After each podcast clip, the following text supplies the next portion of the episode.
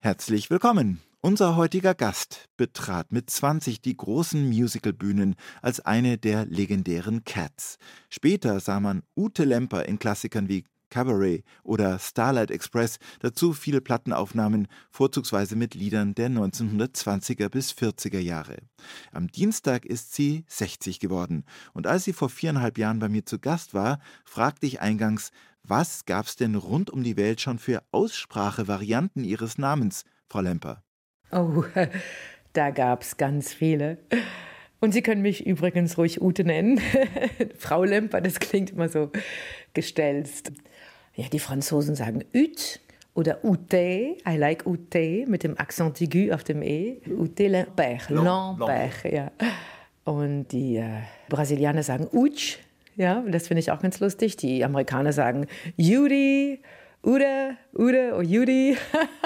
da steckt was drin. Ja, am, so. Anfang, am Anfang meiner Karriere haben mich ja verschiedene Leute versucht zu überreden, äh, mich umzunennen. Ja, also ein, ein Victoria, Lamparelli oder sonst was. Ja, ich weiß noch genau, das war in den 80er Jahren, Anfang der 80er Jahre. Ich, na, wieso soll ich mich umnennen? Äh, ich bin doch Ute Lemper, so war ich immer und das ist der Name. Und wenn ich was mache, dann mache ich es auch mit meiner Identität. Ich brauche keinen Künstlernamen. 1 zu 1, der Talk auf Bayern 2. Achim Bogdan im Gespräch mit Ute Lemper, Weltstar aus Deutschland. Ja, also es ist uns eine große Ehre, Ute, huge. Judy, Judy, Judy, good to have you here. Also schön, dass wir hier sein können. Übrigens, diese Sendung entsteht im Hotel aus einem besonderen Grund. Ja, genau, das ist mir lieber. Und ich bin auch eben erst aus New York angekommen, muss morgen schon wieder auf der Bühne stehen. Das ist also sehr nett, dass Sie mit dem Fahrrad herübergeradelt sind. Wie ist es denn zurückzukehren nach München? Sie waren ja hier schon oft, zum Beispiel sogar Olympiahalle. Ja, in den 80er Jahren, genau. Da haben wir dreimal die Olympiahalle gespielt. Also das weiß ich noch, das war 1988 oder so, 89. Sie wissen es wahrscheinlich besser als ich. Sie haben in den Archiven gewühlt. Mir schlotterten die Knie, als damals mein Promoter gesagt hat, oh, hier wirst du heute Abend spielen. Da dachte ich, bist du wahnsinnig?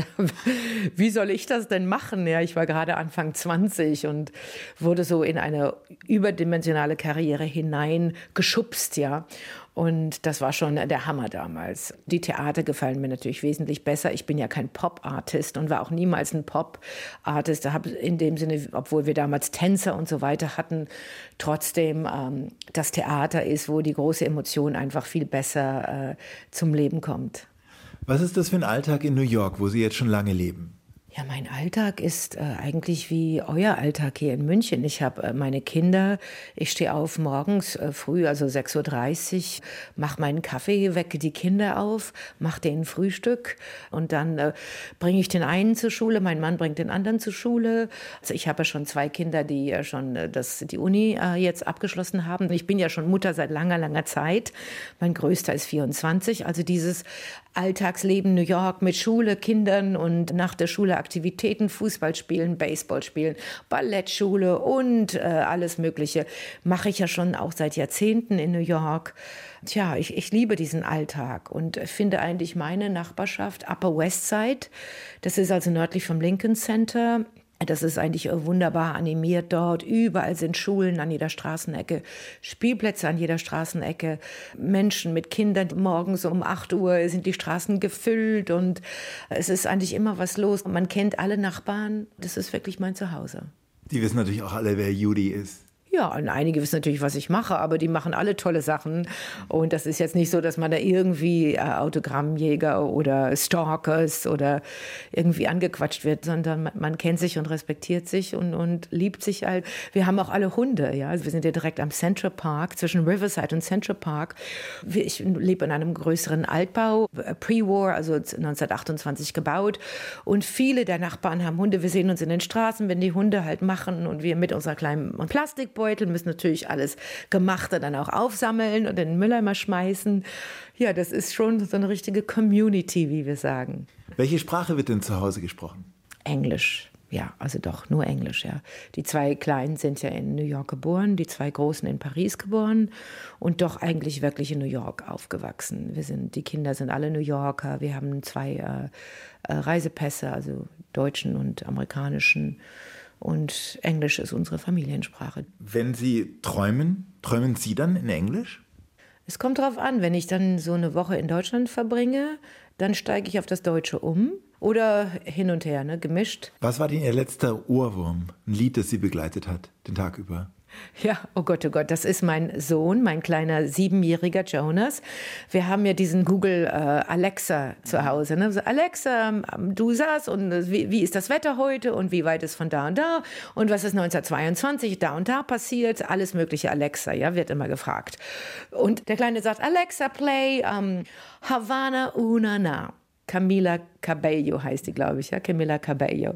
Havana, und das will er die ganz von morgens bis abends, ja, und er singt. Aber er versteht das ja nicht, dann sagt er Habana, oh Mama, Habana, oh Mama, also singt er ja mir ins Ohr rein, das ist so süß, ja, hört den ganzen Tag.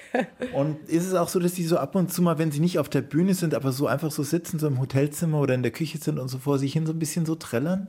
Das Singen spare ich mir meistens auf, einmal zum Trainieren unter der Dusche, da ist die beste Akustik. Oder ansonsten wirklich, wenn ich dann in meinem Musikzimmer bin. Ja, wir werden jetzt in dieser Stunde reden über ihr Leben, Ute, Ute ja. Lemper.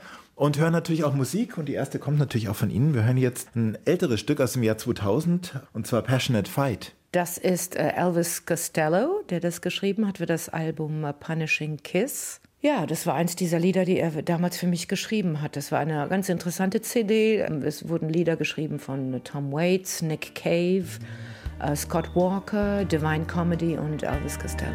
Hören wir uns an. Okay. Obscure the late afternoon with a drape. Don't let him follow her latest escape.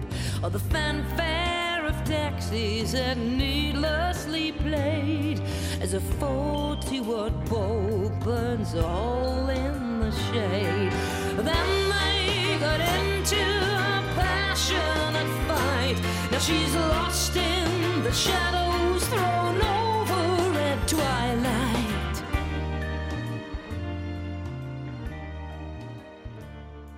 Passionate Fight war das, komponiert von Elvis Costello, gesungen von unserem heutigen Talkgast. Ute Lemper ist bei uns, hier in 1 zu 1 der Talk. Und wir wollen in dieser Runde mal hören, was für verschiedene musikalische Projekte Sie zurzeit auf die Bühne bringen. Und das ist eine ganze Menge, Sie haben es ja vorher schon erwähnt. Fangen wir es mal an. Es gibt eine Zusammenarbeit mit dem bekannten brasilianischen Schriftsteller Paulo Coelho.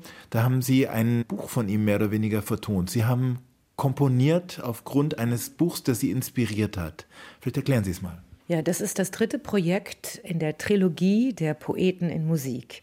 Das erste war damals 2004 äh, Charles Bukowski. Das war ein sehr Avantgarde-Jazz-Projekt, äh, das ich in New York Downtown mit Supermusikern ziemlich verrückt kreiert habe. Das zweite war Pablo Neruda, der chilenische Poet. Und das dritte in dieser Gruppe war Paulo Coelho. Ich äh, habe vor vier Jahren sein Buch gelesen, äh, 14 ähm, die Schriften von Accra. Ja, genau, die Schriften von Accra. Ich war damals in Australien, äh, kaufte mir dieses neue Paulo Coelho Buch. Und das war wie eine Bibel ohne die Religion. Es war so eine Sicht auf das Leben, auf die kleinen alltäglichen Phänomene wie Einsamkeit, Beziehungen, Erfolg. Vergeben, verzeihen. Oder Hass, Rache, Gefühle. Und es hat mir damals in, einer, in einem Jahr, wo ich innerlich ziemlich so zerfeddert war, zwischen vielen Projekten, noch einem Kind und ich war einfach sehr überfordert von allem. Und dieses Buch hat mir gut getan. Und dann einen Monat später waren wir in Sao Paulo in Brasilien, haben dort diese Pablo Neruda-Konzerte gegeben und ich lernte einen brasilianischen Journalisten kennen und erzählte ihm, ach ja, dieses Buch von dem Coelho, das steckt mir immer noch in den Knochen. Es hat sich so wunderbar angefühlt, das zu lesen. Ich sagte, oh mein Gott, Paulo Coelho ist ein alter Freund von mir, den habe ich schon über 20 Mal interviewt. Ich werde ihm mal bestellen, dass du seine Bücher liebst mal sehen, was er sagt. Am nächsten Tag hatte ich eine E-Mail von Paulo Coelho. Er sagte, Ute, du liebst meine Bücher, das ist ja unglaublich. Ich liebe deine Musik. Manchmal schreibe ich sogar zu deinem La Vie en Rose sagte er. Und wir haben hin und her gemailt, dann getextet, dann telefoniert und dann habe ich ihn schließlich in Genf besucht. Das war also sehr, ich war sehr aufgeregt, muss ich sagen. Also diesen doch. Ja, Weltautoren. Ja, Weltautor. Also auch wirklich ein, ein Mann, der so wirklich in die Geschichte eingegangen ist, fast wie ein Hermann Hesse mit seinen Büchern, damals Der Alchemist mhm. oder Die Pilgerreise. Das hat ja wirklich Geschichte gemacht, dieses Buch. Und das war also wirklich verzaubernd, ihn äh, kennenzulernen. Und ich habe ihm vorgeschlagen, ein Musikprojekt zu kreieren. Er sagte, bitte mach das unbedingt. Dann habe ich erst gedacht, ja, ich werde zusammenarbeiten mit einem äh, brasilianischen ähm, Musiker wie Milton Nascimento oder Ivan Lins. Und er sagte, nein, ich möchte, dass du mit niemandem zusammenarbeitest. Du sollst das alleine machen. Das ist deine Idee. Das muss jetzt deine Vision ganz dir treu einfach realisiert werden. Tja, da musste ich es ja wohl machen. Ne? Und da war ja, dann, dann haben Sie selber komponiert, dieses ja, Album? Ja, ich hatte ja schon vorher auch Musik geschrieben, aber meistens in Zusammenarbeit mit anderen. Ja, dann fünf Monate später war die Musik geschrieben. Und da habe ich daraus dann ein Bühnenprojekt gemacht für die Ruhefestspiele. Volker Schlöndorff hat so eine wunderbare, inspirierende, ganz stille Collage gemacht, die hinter uns abläuft. Ein, ein magischer Abend eigentlich. Ich würde sagen, lassen wir es nicht bei der Theorie, hören wir doch einfach mal rein in Beauty aus diesem Album Nine Secrets.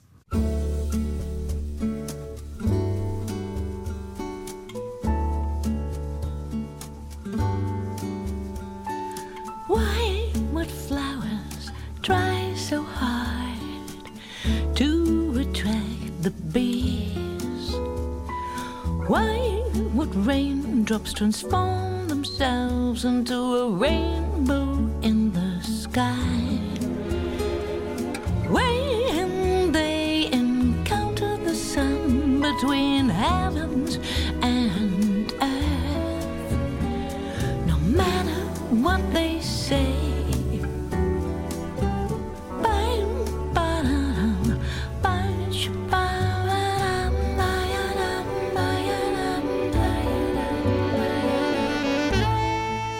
Ute Lemper und Beauty aus ihrem Album Nine Secrets.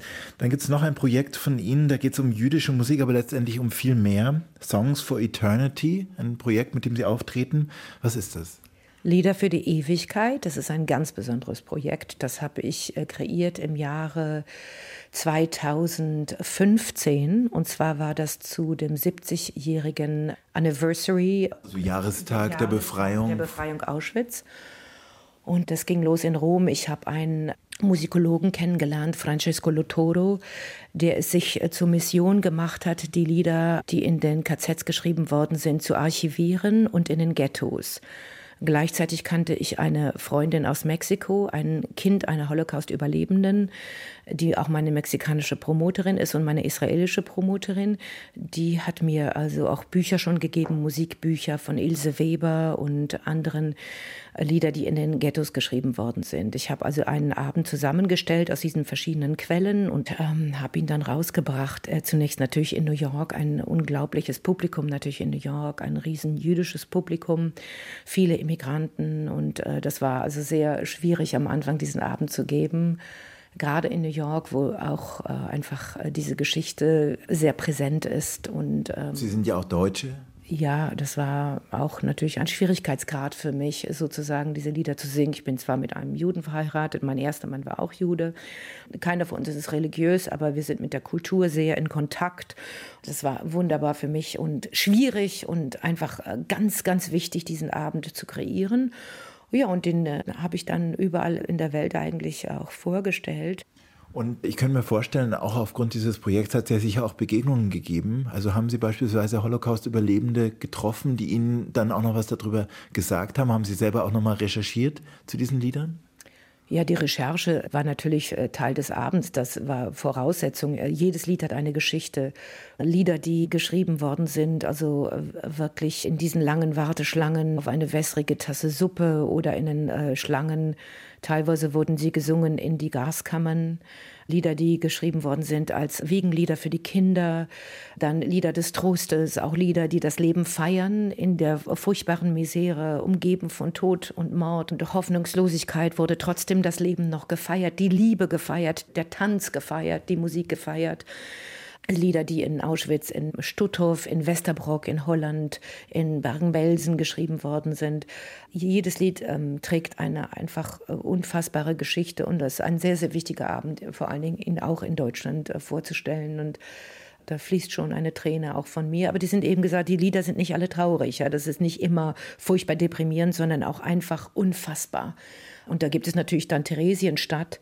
Das war ja die jüdische Elite, die dort gefangen genommen war. Das heißt also die Komponisten, die professionellen Komponisten, die Zeitgenossen von Kurt Weil, von Schönberg, von Busoni, die Journalisten, die Architekten, die Poeten, die dort wirklich auch dann aufgefordert waren von den Nazis am Wochenende immer eine Vorstellung zu geben, zu denen dann die Nazis kamen. Teilweise haben sie dann Säuberungsprojekte in die Wege geleitet. Das heißt also äh, alle, alle Spuren von Blut und und Totschlag weggewischt haben, um am Wochenende dann äh, die Gäste einzuladen, wie das Rote Kreuz, wie äh, Alliierte und äh, Kompanen und so weiter, um zu zeigen, guck mal, wie gut sie die ähm, Gefangenen behandeln ne, in Theresienstadt.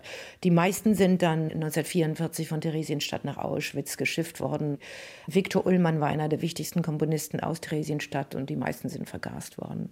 Übrigens Holocaust-Überlebende, die habe ich seit Jahrzehnten getroffen. Das ging ja schon los 1988, als ich meine Platte noch Entartete Musik. Ja, genau, die LPs damals noch. Das war ein Riesenprojekt von Decca, Universal Music. Und es wurde an allen Universitäten in Amerika vorgespielt und äh, den Studenten erklärt, das war damals los, Weimarer Republik. Und dann schau, was zerschmettert worden ist von den Nazis, diese unglaublich progressive Kultur. Ja, und äh, da bin ich damals schon 1988 nach Tel Aviv, ähm, habe dort mit dem Israeli Philharmonic Orchestra, mit Subin Mehta, mein äh, Konzert gegeben. 1988, da war äh, das Auditorium Mann in Tel Aviv gefüllt mit Holocaust-Überlebenden. Die kamen auch in Scharen, weil so Hunderte kamen hinterher zu, in meine Garderobe, habe ich vor dem Auditorium getroffen mit ihren Nummern tätowiert auf dem Arm. Und die haben dann mitgesungen in Deutsch in Tel Aviv, haben gesagt, dass Sie uns diese Musik zurückbringen. Danke, dass Sie das für uns singen und uns diese Zeit zurückbringen.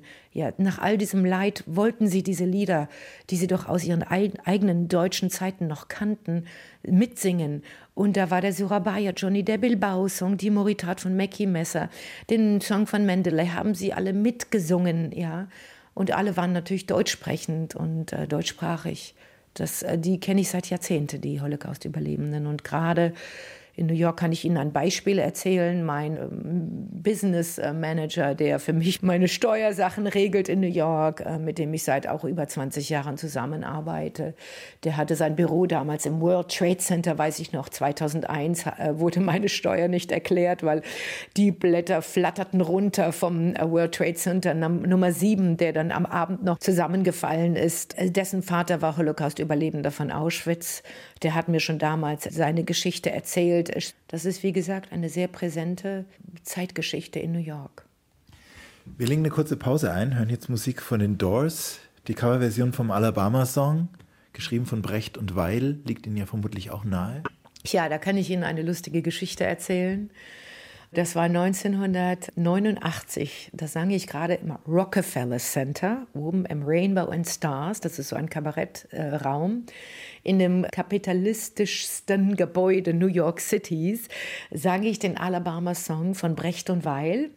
Einige Leute sagten, oh, she's singing a song from the Doors. Ja, die wussten nicht, dass es Brecht und Weil ist. Und aus der anderen Ecke höre ich, oh, she sings songs from this communist Bertolt Brecht. Ja. Und ich sage, stopp, hold on. This is a song von Bertolt Brecht und Kurt Weill, Alabama song. And uh, he was a, a great humanist, not a communist, even though he was a Marxist. Hören wir es uns an. Well, show me the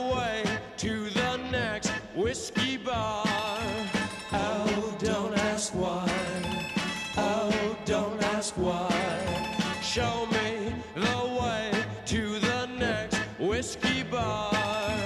Oh, don't ask why. Oh, don't ask why.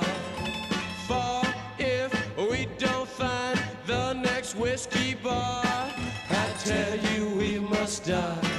I tell you we must die. I tell you, I tell you,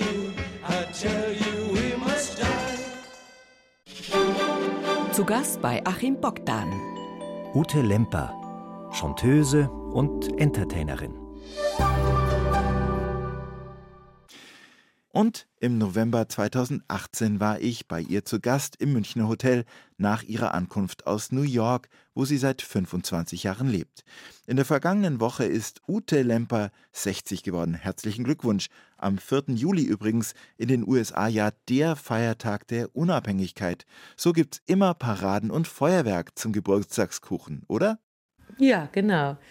Hatte ich ja keine Ahnung, als ich noch in Europa lebte, wie bedeutend dieser Tag in Amerika ist. Natürlich, man kennt den Tag, aber Dieser Yuri Lambert Tag. ja, genau. Und dann äh, machen wir meistens immer Barbecues bei uns und schauen uns das Feuerwerk an. Das ist dann immer wirklich ein Family Celebration Tag.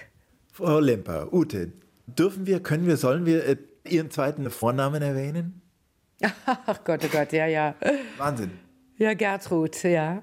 Was haben sich Ihre Eltern gedacht? Ja, das ist doch, äh, wissen Sie doch, in äh, katholischer äh, Tradition der Name meiner Patentante.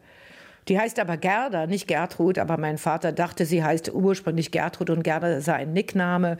Und dann hat er Gertrud eingetragen in die Geburtsurkunde. Meine Mutter sagte, was machst du denn? Die heißt doch nur Gerda. Aber seitdem schleppe ich äh, Gertrud mit mir durch das Leben. Was ist auf den Fotos der kleinen Ute zu sehen? Also wenn man ein Foto hat von der fünf-, sechsjährigen Ute Lemper, was ist da drauf für ein Kind zu sehen? Ja, eigentlich ein kleiner Schmutzfink, also sozusagen ein Tomboy. Ich habe äh, einen Kurzhaarschnitt gehabt. 60er Jahre war ja die Zeit, meine Mutter hat es geliebt, meine Haare ganz kurz zu schneiden. Ich habe es geliebt, kurze Hosen zu tragen, Lederhosen manchmal sogar. Es gibt ja wirklich noch äh, Lederhosenfotos, Dirndl ab und zu mal, ja. In Westfalen. Ja, auch dort, ja. Ich kann mich an das Dirndl erinnern. Das hatte der Gummizug an den Armen, war immer zu eng. Ich hatte immer so Spuren an den Armen. Ich habe gesagt, Mami, das ist zu eng, das Kleid. Ja, das ziehen wir jetzt an. Heute ist Sonntag und gehen wir im Dirndl in, zur Kirche. Ich habe einen Bruder gehabt, zwei Jahre älter, habe ich immer noch zwei Jahre älter. Und ich war eigentlich ein sehr freches, freies Kind. Also der Unabhängigkeitstag, der passt ganz gut zu mir. Ich war immer ziemlich schwer zähmbar, muss ich sagen. Ich hatte immer so einen kleinen Teufel in mir stecken und war äh, gerne wütend und äh, habe mal äh, immer auch Musik geliebt und war wirklich ein intuitiver Mensch. In Münster war das, Ihre Geburtsstadt. Was verbindet Sie noch mit Münster? Der Fahrradstadt Münster?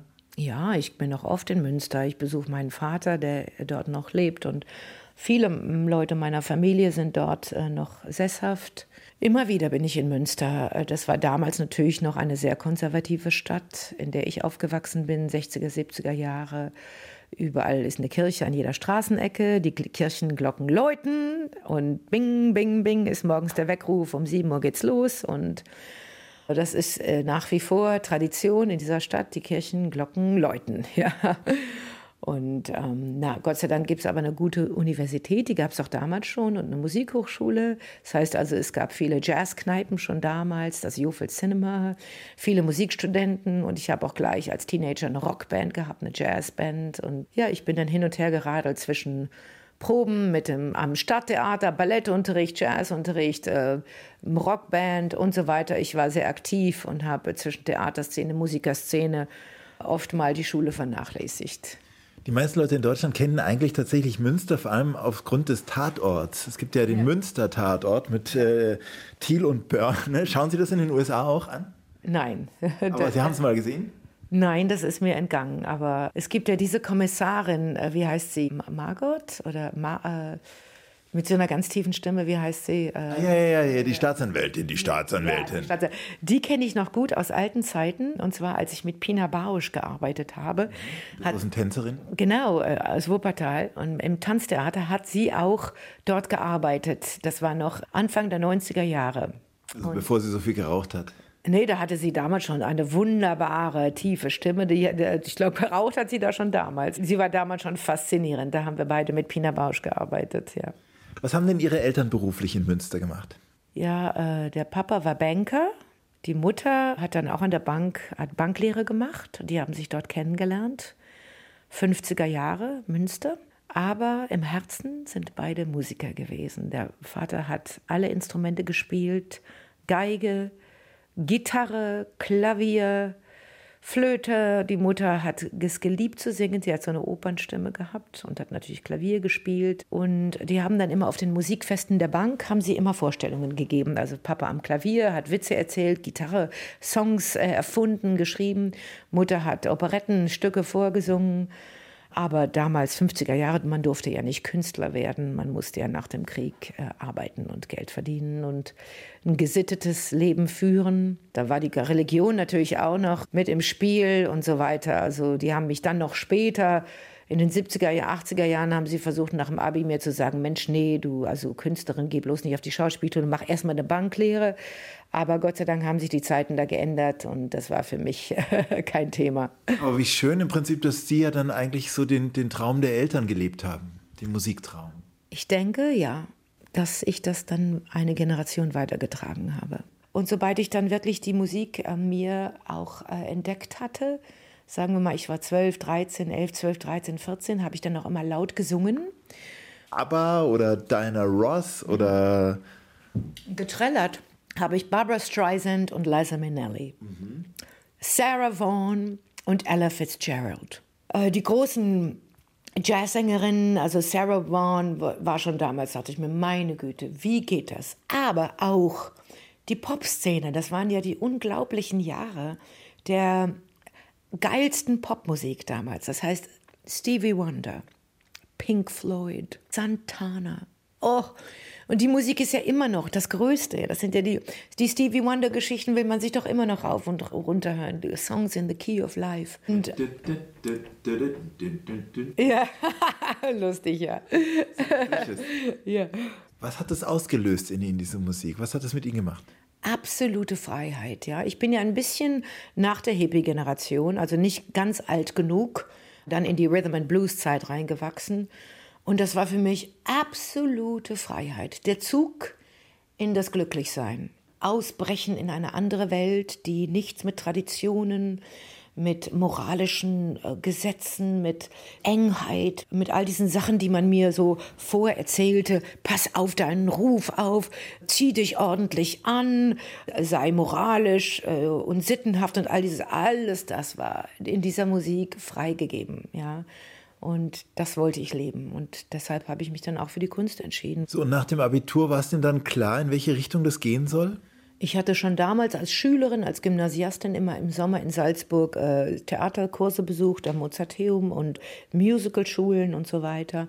Und alle haben mir dann gesagt, hier sofort nach dem Abi komm auf die Schauspielschule. Und ich habe mich dann überall, überall angemeldet. Wien war die allererste Schule im Juni direkt nach dem Abi. Die habe ich dann auch gleich bestanden, die Aufnahmeprüfung.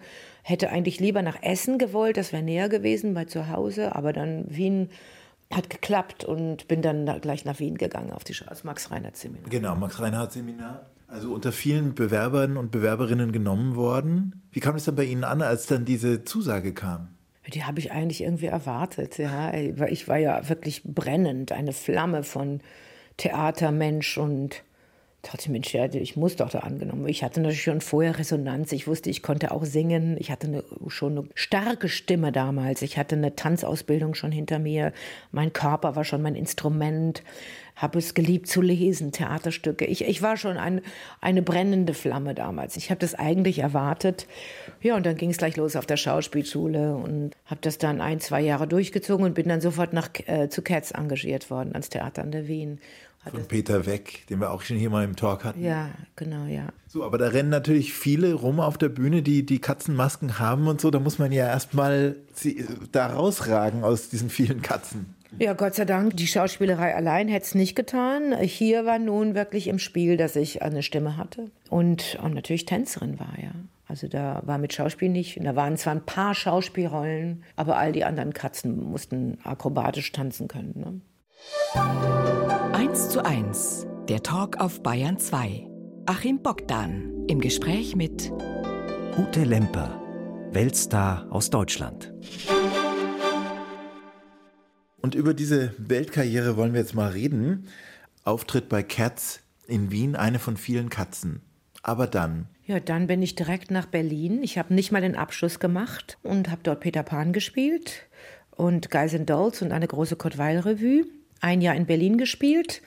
hm, ich hab schon so, wurde, bin ich schon etwas aufgefallen. Die Leute haben gesagt, wer ist denn das und so. Hm, große, schlanke, tanzende, singende Deutsche. Hm. Dann kam Ivan Nagel, hat mich ans Stuttgarter Staatstheater engagiert. Habe ich ein Fassbinderstück gespielt. Also als äh, Schauspielerin nur, fand ich interessant. Und dann Jérôme Savary kennengelernt, der dort Bye Bye Showbiz eins seiner Stücke inszeniert hat mit mir in einer der Hauptrollen. Und der gesagt hat, ich nehme dich mit nach Paris. Ich möchte, dass du die Sally Bowles bist in meiner Pariser Inszenierung von Cabaret. Das heißt, das ist die Rolle, die im Film Liza Minnelli spielt. Genau, und wir beschreiben jetzt das Jahr 1987. Ich bin dann nach Paris und war dort die Sally Bowles. In der Opening Night, in der Premiere, saß im Publikum in der ersten Reihe Liza Minnelli und Joel Grey. Schauten mich, kleinen Furz, an, wie ich dann in der Pariser Premiere die Sally Bowles war. Mir schlackerten die Knie. Aber da ging es dann los. Ja. Am nächsten Tag Libération, Le Monde, Une étoile née, A Star is Born. Ja. Und La Nouvelle Marlène Dietrich und so weiter. Ja. Dann ging es richtig los in Paris. Und dann haben die Deutschen auch Feuer gefangen. Die haben das dann gehört in der Presse. Da ist eine Deutsche, die macht in Paris groß Karriere. Die Deutschen haben sich gleich angeschlossen. Und dann habe ich zum ersten Mal gemerkt, wie sich das anfühlt, so berühmt zu werden oder bekannt zu sein. Habe aber jeden Tag trotzdem dann Theater gespielt, also Cabaret, und fand diesen Doppelstress äh, echt furchtbar. Die ganzen Journalisten haben mich gejagt und wollten wissen und ich als Deutsche und so weiter. Und ich war 23, ja, 24.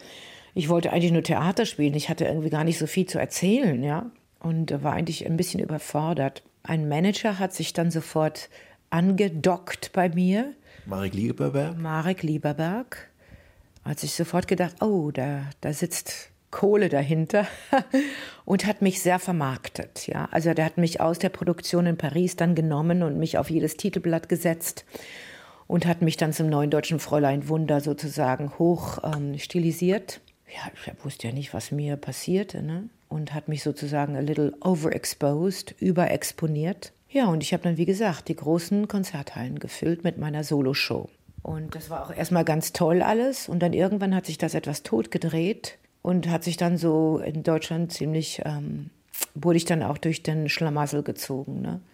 weil es eine Overexposure war, glaube ich, weil man gesagt hat, ja, ja. Da kommt man nicht aus. Also überall, in jeder Zeitschrift, in jeder Zeitung, ich habe auch in unserem Zeitungsarchiv nachgeschaut. Es ist wirklich unglaublich, wenn man das so geballt sieht.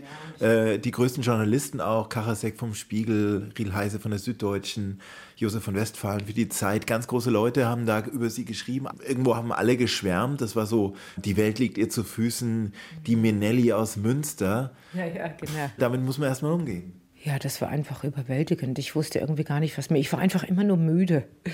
Das war total stressig, ja, weil es ging auch immer hin und her zwischen New York und Europa. Ich war immer im Jetlag und ich war einfach überfordert. Ja, aber ich war jung, ich habe es ja ausgehalten. Und dann waren zwei Karrieren da. Also einmal musste ich dieses Showgirl bedienen, was in Deutschland und äh, Frankreich eigentlich so bekannt wurde. Aber dieses Showgirl war überhaupt nicht bekannt im Rest der Welt. Da wollte man die Kurt Weil-Sängerin hören. Das heißt also, keiner wusste dort, dass ich auch Tänzerin war und dass ich solche Showbiz-Geschichten machte à la Frank Sinatra, sondern die dachten, ich komme auf die Bühne im schwarzen Kleid und singe Kurt Weiler im alten Lotto Lenya-Stil. Und äh, ich muss dann sagen, das hat mir eigentlich ganz gut im Endeffekt getan, als ich dann erstmal diese Showbiz-Diva-Geschichte etwas totgerannt, äh, geronnen ist, gerannt. Ja, tut, ja. ja, dann war eigentlich trotzdem immer permanent stabil die Chansonsängerin. Bis heute, ja. Ich meine, was auch so ein bisschen an den Leuten vielleicht vorbeiging, Sie waren ja auch äh, Schauspielerin, haben unter anderem im Erbe der Guldenburgs mitgespielt. Das war so quasi so ein bisschen die deutsche Antwort auf, auf Dallas und den Denver Clan über eine Brauereifamilie. Da haben Sie eine amerikanische Sängerin gespielt namens Peggy. Ich habe mir mal eine Folge angeschaut. Oh äh, Wahnsinn. Ja, das liegt aber schon ganz lange zurück. Das war noch vor der Schauspielschule. Das war direkt nach dem Abi. Ja, ich habe ja viele andere Filme, auch später französische Spielfilme, englische und ein paar amerikanische. Pret-à-Porter äh, mit äh, Robert Altman. Ja. Wer war da noch dabei? Das war ja ein, ein Who is Who. Ja, also. äh, Julia Roberts, Tim Robbins.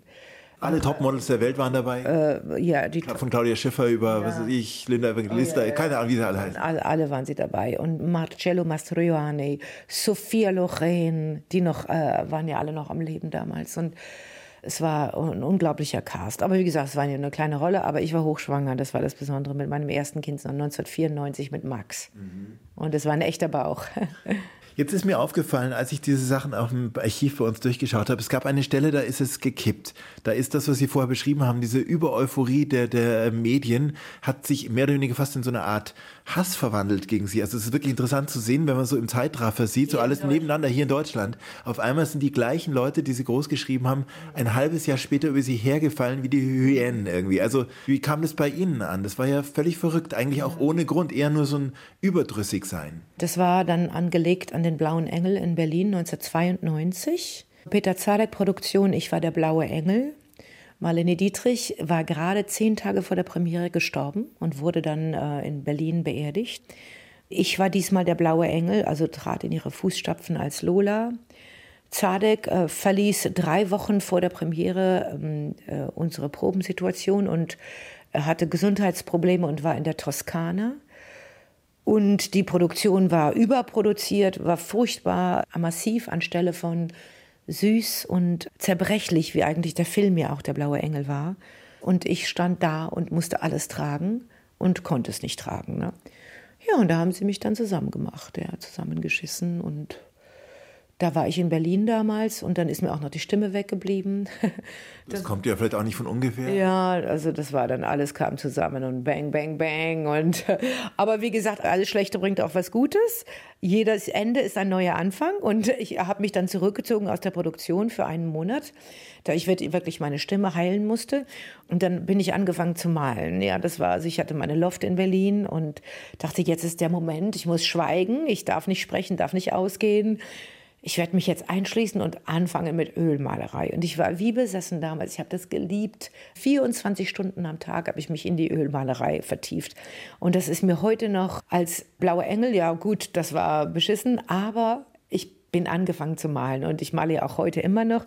Das war so der Schub für mich, das mich zu trauen und das war eine, eigentlich eine tolle Zeit für mich. Und Ich meine, wenn man so ihre Jahre als äh, Twen sozusagen zwischen ihrem, sagen wir mal, 22. und 29. Jahr sieht, da ist so viel passiert wie bei anderen Künstlern in der ganzen Karriere nicht. Ich meine, wie sind Sie denn damit umgegangen, mit diesen Extremen, die Sie erlebt haben?